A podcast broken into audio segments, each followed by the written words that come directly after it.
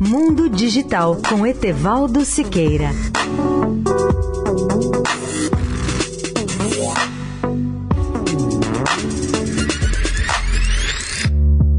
Olá, amigos da Eldorado.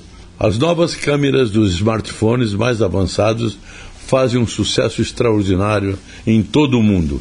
E eu explico por quê. No passado, toda a arte fotográfica era baseada em processos óticos e analógicos de captação de imagens, assim como seu registro em filmes e do processamento fotoquímico.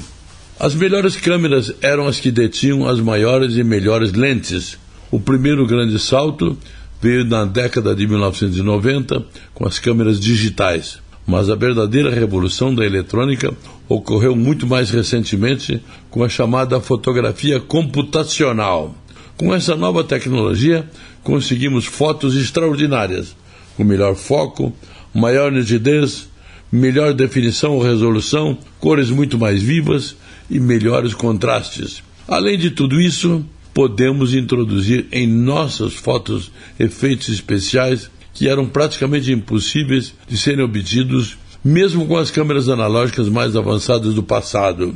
A fotografia computacional é resultado da ação de microprocessadores muito mais potentes e avançados que revolucionaram as técnicas de captação da imagem e ainda aprimoram o resultado final com recursos de computação digital em lugar dos processos óticos.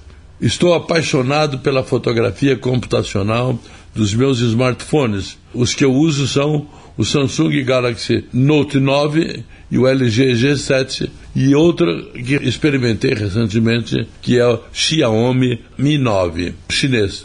A nova tecnologia pode reduzir o custo ou o tamanho dos componentes da câmera, melhorar os seus recursos e capacidades dela, bem como introduzir as características que não eram possíveis de nenhum modo com a fotografia baseada em filmes.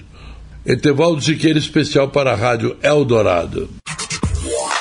Mundo Digital com Etevaldo Siqueira.